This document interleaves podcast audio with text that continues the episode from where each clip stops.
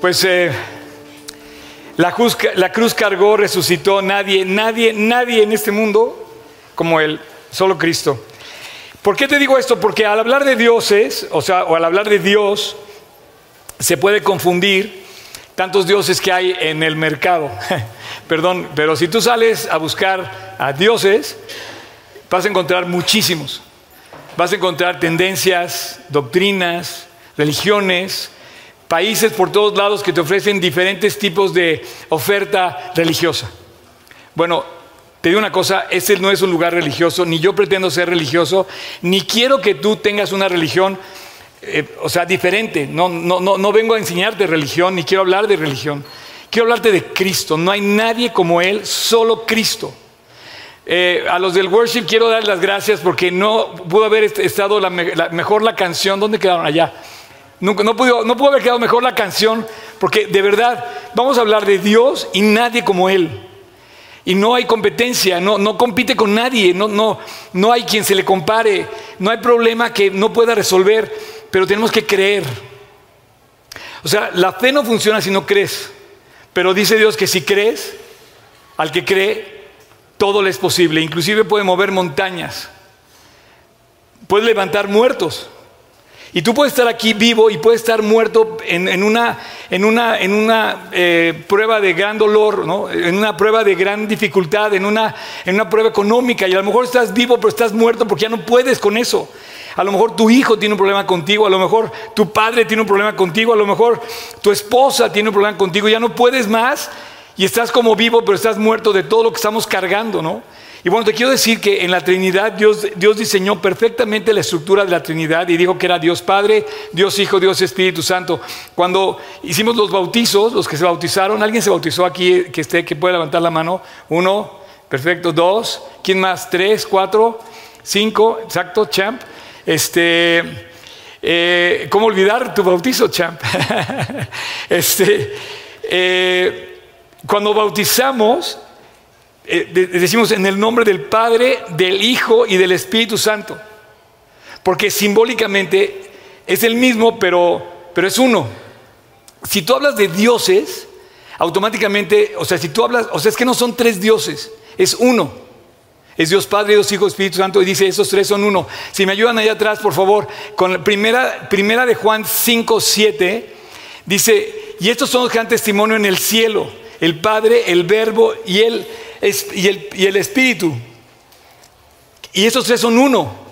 Entonces no estamos hablando de dioses, no es, un Dios, Jesús no es otro Dios, el Dios Padre no es otro Dios, el Espíritu Santo es uno mismo. Estos tres son uno.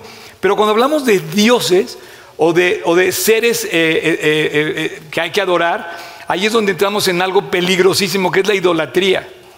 La Biblia habla de la idolatría como, como uno de los pecados más, em, más eh, castigados por Dios. De hecho, el pueblo de Israel se volvió idólatra. Hicieron, dioses que, de, cosas cuando, cuando Él dice, por ejemplo, si vemos Isaías 45, Él dice, no hay nadie como yo, soy fuerte, celoso, solo Dios. Isaías 45 dice, mírame a mí, solamente a mí. Dice, miren a Dios y solamente a mí sean salvos todos los términos de la tierra porque yo soy Dios. O sea, yo soy Dios y no hay otro. Entonces, cuando hablas de Dios en la Biblia, hablas de un Dios celoso. Celoso de que no quiere compartir con nadie el cielo. Y el primer mandamiento dice, no te harás imagen de nada que está en el cielo ni en la tierra. ¿Y qué fue lo primero que hicimos nosotros? Hicimos imágenes de todo. Y entonces empezamos a adorar al sol. Ya no digas a un santo. Las culturas en todo el mundo hay una como común eh, eh, em, sensibilidad para adorar al sol, a la luna, al zodiaco. Bueno, todo eso es idolatría. ¿Qué? Sí, sin, miedo, te lo digo. Dios es uno. Ahora, Él se manifiesta eh, de una manera muy eh, sencilla y clara, y eso vamos a estudiar la Biblia hoy, vamos a estudiar eso en la Biblia. Marcos 12, versículo 29, dice, Jesús, esas son palabras de Cristo, ¿ok? O sea, Él nos dice cómo es la cosa. Dice, el primer mandamiento es este, oye Israel, nuestro Dios es uno.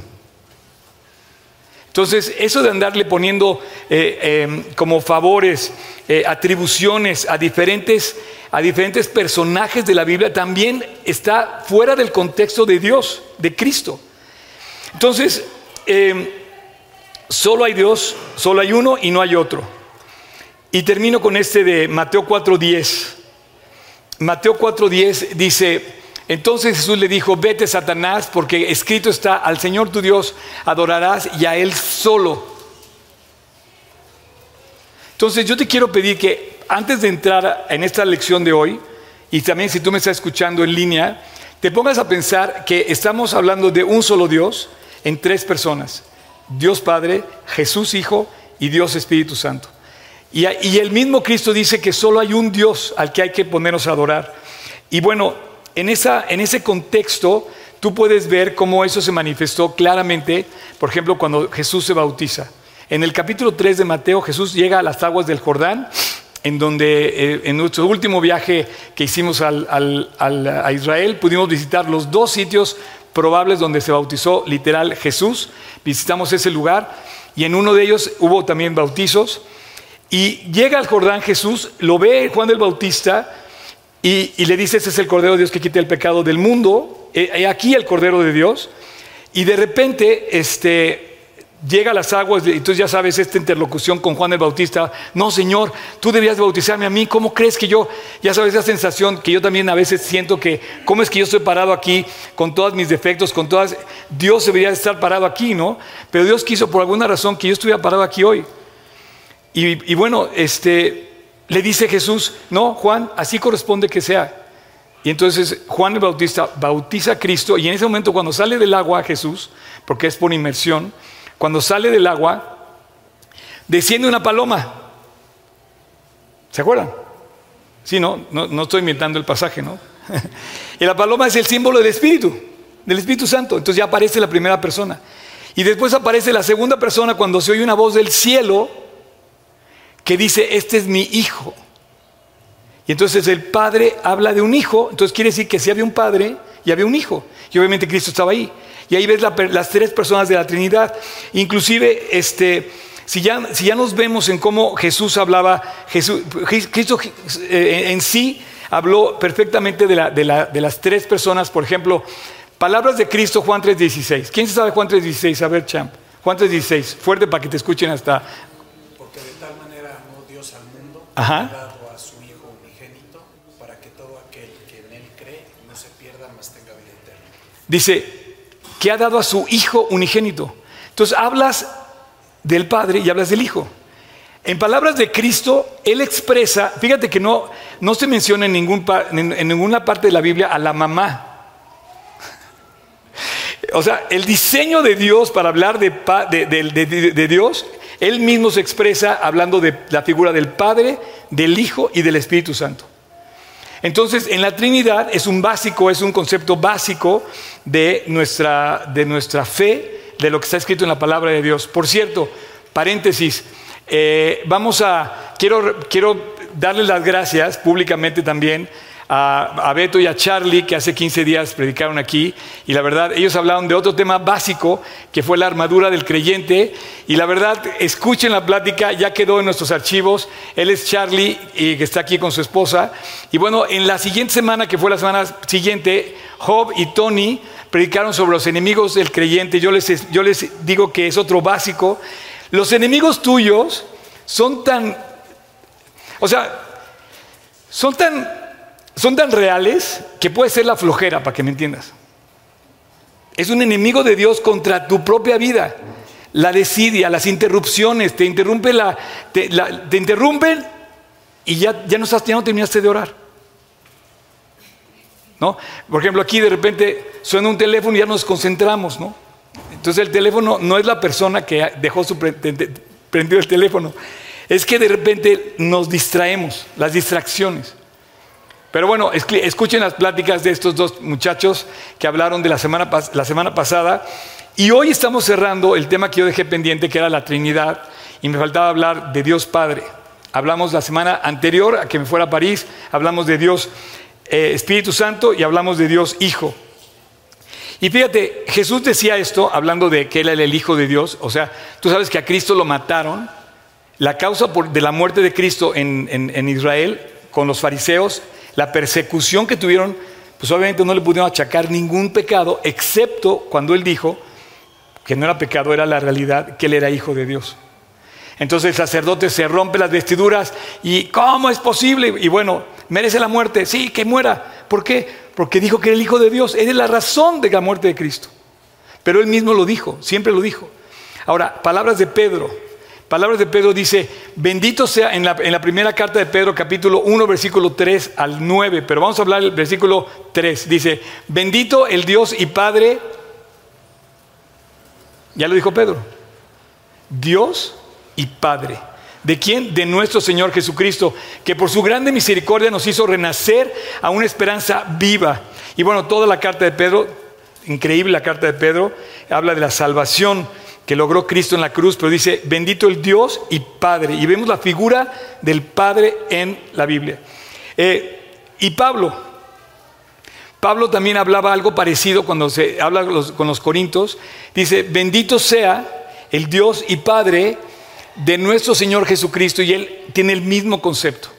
Ahora, nada mejor para entender el, concepto del Padre Celestial, el Padre Eterno, el Padre de la Biblia, el Padre que es Dios, la figura de Dios Padre, que nada más y nada menos que el Padre nuestro, champ de champs. El Padre nuestro no, no habla del Padre, Padre nuestro, que estás en los cielos, santificado sea tu nombre y nos aprendemos esa oración. Bueno, el chiste no es aprender de la oración, el chiste es que realmente sea tu Padre. Porque hay mucha em, falta de fe. En este mundo hay mucha falta de fe. Entonces dices, no, es que Dios me va a salvar. ¿Por qué? Porque soy su hijo. Sí, pero jamás me acuerdo de Él, jamás estoy con Él, jamás voy con Él. Pero es mi Padre. Pero si, si, si no, si no, si no si no le hablas ni, ni por equivocación en todos los días de tu vida, ¿no? Y dices, no, pero Él es mi Padre. Eh, hay mucha, hay mucha eh, incredulidad, definitivamente. Eh, y, dice Jesús, hallará el Hijo de Dios, hallará fe en la tierra. Lucas 18, Lucas 18, 8 dice así, cuando venga el Hijo de, Dios al mundo, capítulo 18 de Lucas, ahí dice, digo, pero cuando venga el Hijo de Dios, hallará fe en la tierra. Pues te digo una cosa, eso te corresponde a ti. ¿Tú tienes fe? O sea, oras el Padre nuestro y dices Padre nuestro de convicción. O sea, si crees que Dios está contigo, si crees que Dios está en tu corazón, si crees que Dios es tu Padre, porque va a venir y todo esto es por fe. Y solamente por fe es como podemos eh, aceptar o dirigirnos a Él como nuestro Padre Celestial. Cuando oramos el Padre nuestro, no es tanto el formulario de la, oración, no es, los renglones de los versículos, es lo que significa cada versículo. Es como una solicitud que tú llenas. Está en blanco, pero tienes que poner tu nombre. Sí, es mi padre, el, de Oscar. Y bueno, quiero decirte que por los últimos 43 años de mi vida, esa ha sido mi gran herencia. Y hoy tengo todavía 15 minutos más para compartirte algo que ha sido lo que domina mi vida y lo que me da esperanza todos los días cuando me levanto. Tengo muy poco tiempo, muy pocos elementos para poderte convencer que quiero que Dios sea tu Padre, pero quizás no lo es. Quizás me estás escuchando eh, en, línea y dices que es tu Padre, pero, pero quizás no lo es de corazón y sinceramente. Ahora, lo padre del Padre es que nos deja ver algo eh, muy, muy simbólico, muy, eh, muy especial. La figura del Padre es diferente a la madre, ¿sí? O sea, Dios no habla de la madre, habla del Padre siempre. Y por algo puso al Padre como cabeza de la casa. Es la semilla del hogar, el Padre. Pero lo Padre del Padre es su carácter y su ejemplo. Entonces, en la parte crucial de mi enseñanza de hoy, vamos a ver el ejemplo del Padre y el carácter del Padre. Que básicamente el carácter del Padre es cuando tú ves que Dios habla del Padre nuestro y dice, cuando ores, ora así, Padre nuestro. Y Él nos enseñó a orar el Padre nuestro. Dirígete a Dios como tu Padre.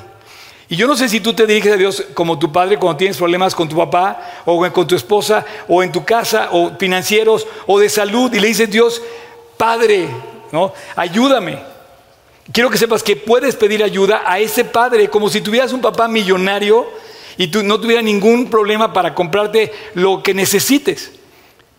Así deberías de buscar a Dios como aquel hombre o ser capaz de proveerte lo que necesites. Pide ayuda a Él. Y lo padre del padre, su carácter es, por ejemplo, lo vemos expresado en el hijo pródigo.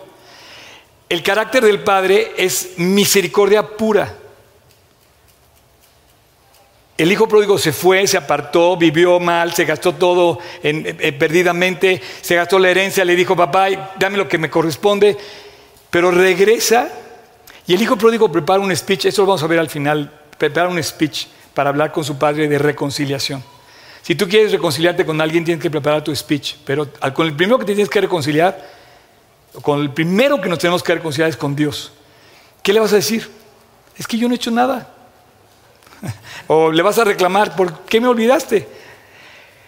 Lo padre del padre, su carácter, también lo vemos expresado en el carácter del, rey David, cuando vemos que su hijo, el traicionero Absalón, que le levanta un revuelo de una guerra civil en su contra que lo persigue a muerte. Absalón persigue a muerte al rey, hace que el rey abandone su palacio, huye al desierto el rey y toma posesión del palacio Absalón haciendo alarde de su situación terrible. Y cuando muere eh, Absalón porque lo mata su general de armas de David, el rey llora a su hijo eso me deja a mí entender que lo padre del Padre o lo padre de nuestro Padre es que Él no toma en cuenta si te portaste bien, Él te ama, si te portaste bien o te portaste mal.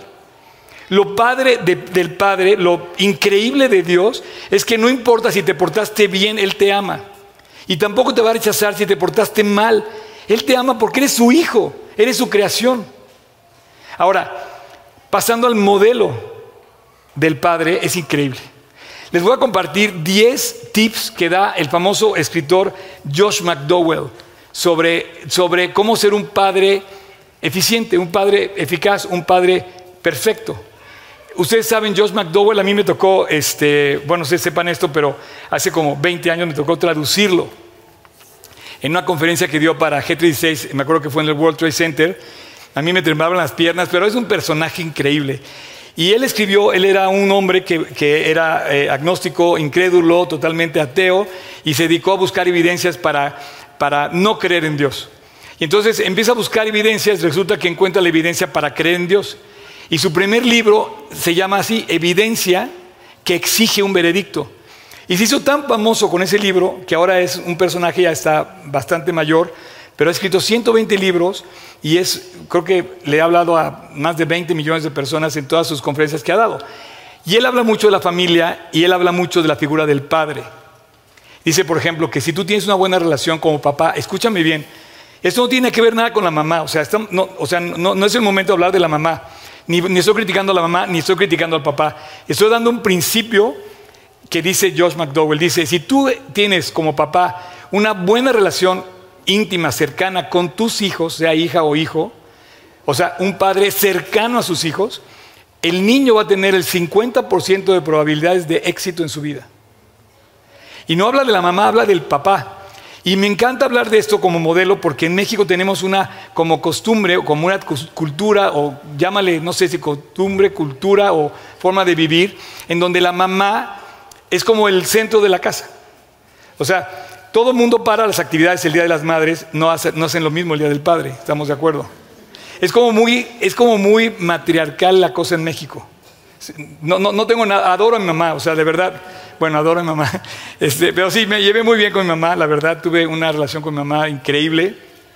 Y este, el caso es que eh, me gusta que haga esa referencia Josh McDowell, sobre el papá, porque el papá tiende a dejar, en México sobre todo, tiende a dejar como que el hogar en manos de la mamá.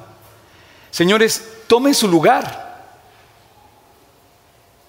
O sea, no estoy hablando del machista, que también es parte de la cultura mexicana. No, te estoy diciendo que tomes el lugar como varón de tu casa, te hagas responsable de tu casa y obviamente tú sé el líder de tu casa, tú guía tu casa, tú dirige tu casa, no a gritos, porque a gritos no va a funcionar.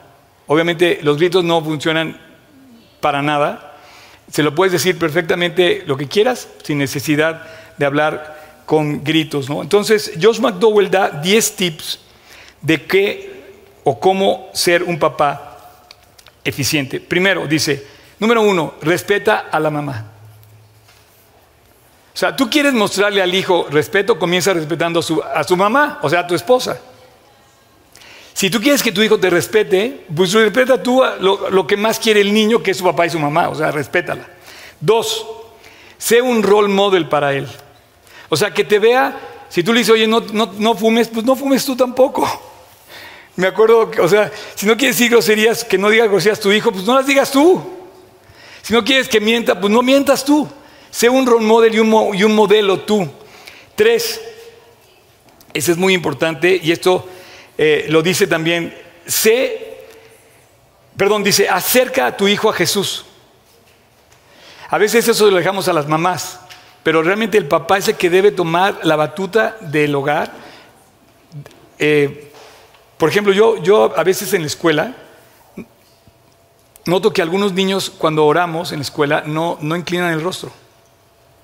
Y eso me lleva a pensar que en su casa su papá no les ha enseñado a orar. Ese no es problema de la escuela, ese es problema de la casa. O sea, enseña a tus hijos a orar. En casa. Acércalos a Jesús.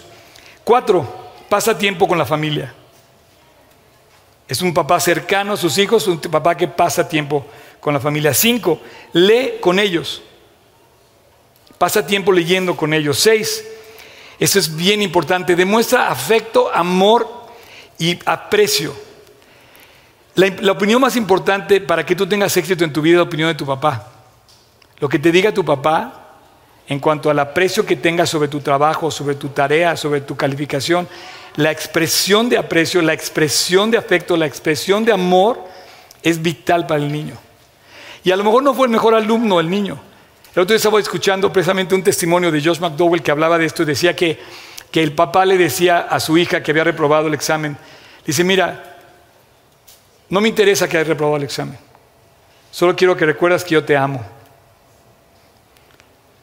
Yo te voy a amar independientemente que hayas reprobado el examen. Quiero que sepas que yo te amo. Le dijo el papá a su hija. Esa niña ya no volvió a reprobar.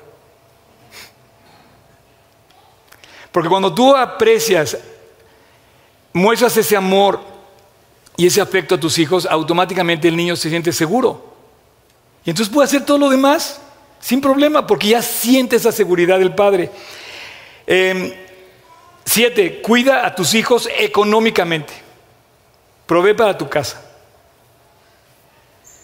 Ocho, deja que hagan preguntas y demuestren sus temores.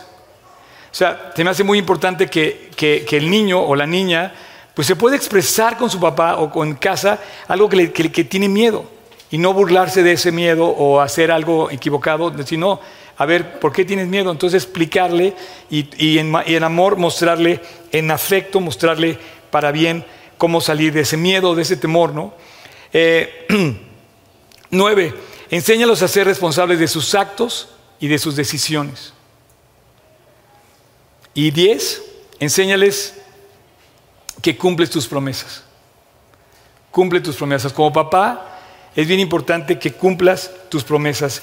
Y este, este es un ejemplo que Josh McDowell toma de la Biblia, toma de la palabra de Dios. Ya puede pasar, por favor, el worship team. Eh, el, Josh McDowell toma estos 10 conceptos de la figura del Padre como un extracto de cómo ve a Dios trabajando para nosotros. Dios se hace responsable de nosotros, Dios cura nuestros temores, Dios se hace presente, Dios está eh, alentándonos, Dios nos muestra su amor, nos recuerda su amor. Eh, eh, toda esta, toda esta como lista de, cosas, Josh McDowell la, toma de ahí, ¿no? de, la palabra de Dios. Concluyo que el modelo de los padres, en, en resumen, tú y yo podemos haber, pudimos haber tenido un papá cercano o un papá lejano. Un papá presente o un papá ausente. Un papá bueno en términos generales o malo en términos generales. Pero eso no nos deja sin excusa. La buena noticia es que tenemos un Padre Celestial que ese no tiene problema. Miren, se los voy a poner así para que no sé si me cachan, pero yo, yo, yo soy huérfano. Digo, me quedé huérfano ya grande, no me quedé huérfano joven, pero algunos de ustedes perdieron a sus papás muy jóvenes. Yo perdí a mi mamá, después perdí a mi papá, y eh, hace algunos, los que me conocen más de cerca, saben que yo en diciembre perdí a, a una tía muy cercana que fue como mi mamá toda la vida. Entonces quedé, me sentí, de verdad sentí lo que era sentirse huérfano a la, a la muerte de mi tía. Y, ¿Y qué hago hoy? Tengo un refugio en los brazos de mi Padre Celestial. ¿Cómo te puedo hablar en 15 minutos de esto en mi vida que ha sido 40 años, más de 40 años, de ver su fidelidad en mi, en mi vida? Eh, ¿Todo tu equipo sigue aquí? ¿Cómo te puedo yo decir que, que, Dios ha sido fiel, que Dios ha sido bueno, que Dios no me queda de ver, que, el, día que me, el día que me convertí, eh, yo no cambió nada físicamente, salí en el mismo coche, venía igual vestido, llegué a mi casa, pero yo venía con Cristo en mi corazón. Y me sentía dueño del mundo. No pensaba que era el dueño del mundo, por supuesto, pero sí sabía que Dios estaba conmigo y eso hacía toda la diferencia. Dormí desde ese día hasta hoy increíble. Y aquí es donde yo te pregunto, y la pregunta es si tú tienes a tu Padre Celestial o piensas que tienes al Padre Celestial. Porque solo los que han nacido de nuevo, solamente los que han nacido de nuevo, los que han aceptado a Cristo como Dios y Padre, cuando hablo de Cristo hablo de Dios Padre, Dios Espíritu Santo, hablamos de lo mismo. Solamente los que tienen a Cristo en el corazón es aquí donde tienes que hacerte la pregunta. ¿Tú realmente recibes el amor de Dios en tu vida? Independiente de tus fracasos, ¿a dónde corres cuando fracasas? ¿Con quién, con quién recurres cuando tienes un problema? ¿A quién, a quién le, vas a llorar? Bueno, yo antes levantaba el teléfono y le hablaba a mi tía, ¿no? Y le contaba, oye tía, fíjate que pasó esto.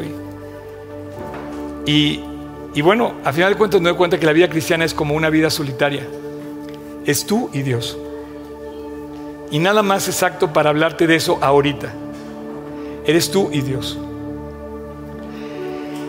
Solamente los que han nacido de nuevo son los hijos de Dios. Y te lo digo en serio, porque muchos piensan que son hijos de Dios, porque son, pero son criaturas de Dios.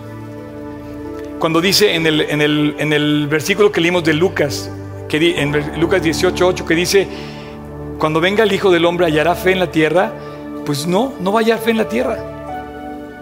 Va a haber muchas personas que no creen en Él como su Padre. No va a haber, no va a haber, puedes poner el versículo Lucas 18:8, no va a hallar fe en, muchas, en muchos corazones. Muchos corazones en Francia rechazan abiertamente buscar a Dios. No, yo no necesito a Dios. Lo vas a necesitar, Cham, en algún momento. Eh, ¿Te acuerdas nuestra, nuestra amiga del metro, no? Estaba yo con Leti viajando en el metro y de repente, ¿cómo compras el boleto? Le volteamos a ver y de repente la chava de atrás, parisina, odio París. Y yo, ¿cómo? Pues no, no todo el mundo quiere venir a París y adora París y quiere París. No, eh, es que cuando no, tienes, cuando tienes paz en el corazón, no tienes nada aunque tengas todo. El primer mandamiento de la Biblia dice, amarás al Señor tu Dios con todo tu corazón, con todas tus fuerzas sobre todas las cosas. Ese es el primero y más grande mandamiento. De hecho, es el único que importa. Puedes tener todo, si no lo tienes, no tienes nada. Y puedes tener nada, si lo tienes a Él, lo tienes todo. Y esto no es nada más un eslogan, es una realidad. Tú tienes a Cristo, tienes todo. Entonces yo te quiero pedir que creas lo que cantamos, que creas lo que, lo que escuchas en la Biblia, que creas lo que lees. Porque ahorita la pregunta es, ¿tienes o no tienes una relación personal con tu Padre Celestial. O sea, ¿cómo te llevas con tu papá? Por ejemplo, yo tengo amigos que veo que tienen, por ejemplo, eh, hijos chiquitos, ¿no? Niñas chiquitas. Pásenle, sin miedo, pásenle. Ayúdenme a predicar, véngase. Este, y veo que la niña O sea, ve al papá y corre y se abraza y se le cuelga. Bueno, esto tenemos que hacer con Dios. Hermanos, lo que tenemos que hacer con Dios, o sea, tenemos que irnos a colgar de su cuello, jugar con Él, platicarle todo y que sea nuestro, que sea nuestro, nuestro, nuestro, nuestro, ¿qué? Refugio. Quiero que cantemos ahorita la canción que cantamos al principio. Él es nuestro Dios, se llama la canción. Yo te quiero preguntar si es cierto que es tu Dios. O sea, en, esta, vida no te dejó desamparado. No estás solo, no te dejó desamparado, no te dejó desamparada. Dios es nuestro Dios. Está listo para ayudarte, está listo para salvar, pero tú tienes que ser su hijo. Tienes que correr al Padre. Como cuando quieres, cuando quieres, este, no sé, abrazarte a tu papá, digo, como estos niños que, y niñas que veo así que corren con, con el papá y que lo abrazan. Tienes que correr con el Padre. Él es nuestro Dios y no nos dejó desamparados. Vamos a ponernos de pie. Padre, gracias por esta mañana. Vamos a darte gracias con todo el corazón, Dios, porque hoy honramos la figura del Padre eterno que eres. Hoy queremos alabarte, Dios, y correr a tus brazos para refugiarnos bajo la sombra de tus brazos, sentir tu presencia, Dios, sentir tu ayuda, sentir tu compañía. No queremos más. Dios, no te quiero pedir hoy por la familia que está quebrantada, por el dinero que no alcanza, por el dolor de una persona enferma. Te quiero pedir que nos abraces, Dios. Que podamos llegar a tus brazos como aquel hombre que, que recibe a su hijo que viene a llorar con él. Quiero pedirte que tú extiendas tus brazos y podamos sentir tu cobijo, tu amor, tu refugio, Dios. Es todo lo que te quiero pedir. Quiero pedirte junto con todos aquí que podamos descubrir quién es nuestro Dios, quién es nuestro Padre. Y ahora voy contigo. Si estás en línea o estás aquí presente, cierra tus ojos, inclina tu rostro y te quiero pedir que le digas a Dios que vas a correr a sus brazos ahorita. Que lo necesitas, que quieres de Él que quieres que te salve, que quieres ir a casa cuando te mueras, que quieres su voluntad, que quieres más de Él. No le pidas coche, no le pidas casa, no le pidas títulos, pídele su abrazo, su compañía, su consuelo, su amor. Y Él está disponible ahorita para ti.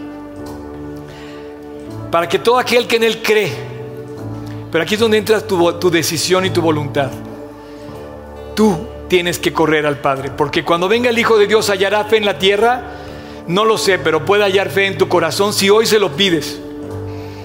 Hallará fe en tu corazón cuando venga por ti. Te va a hallar creyendo, te va a encontrar creyendo en Él. Bueno, es tu momento de demostrarle, de decirle que sí. Yo voy a hacer una oración y quiero pedir, yo lo he hecho muchas veces y quiero, casi todos los domingos hacemos esta oración pero quiero volverla a repetir con aquella persona que pueda estarme escuchando aquí o en línea y que no tenga la seguridad de haber corrido a los brazos del Padre. ¿Te acuerdas del speech del hijo pródigo? El hijo pródigo le dijo, papá, no soy digno de ser llamado tu hijo porque me he portado mal. Ese es su speech esta mañana. Ese es tu discurso de reconciliación con tu Padre Celestial. Dile Dios, me he portado mal, he pecado contra el cielo y contra ti, no merezco ser tu hijo, pero te pido que me recibas en casa, aunque sea como jornalero. Así es que si tú estás hoy aquí, repite conmigo esta oración y pídele perdón a Dios y dale en tu corazón el sí a Dios. Corre a sus brazos, pídele perdón. Yo voy a hacer una oración y tú en silencio repítela. Es para ti.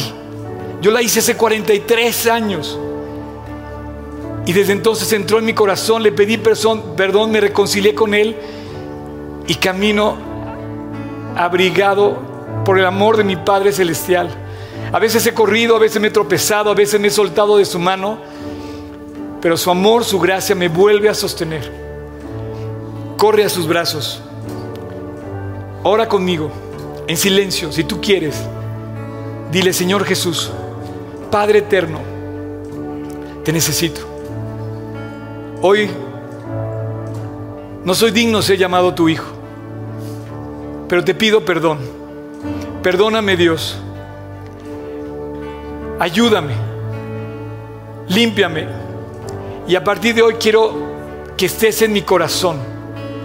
Quiero caminar contigo. Te quiero a ti. Y quiero hacer viva esa relación.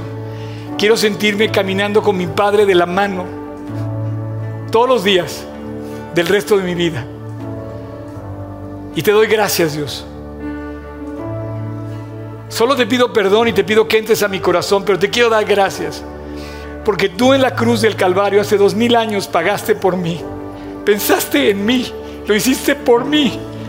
Y hoy lo acepto. Te doy gracias con todo mi corazón. En el precioso nombre de Cristo Jesús. Amén. Muchas gracias por acompañarnos en esta transmisión. A nombre de todo el equipo de G36 Polanco, esperamos sinceramente que haya sido de aliento.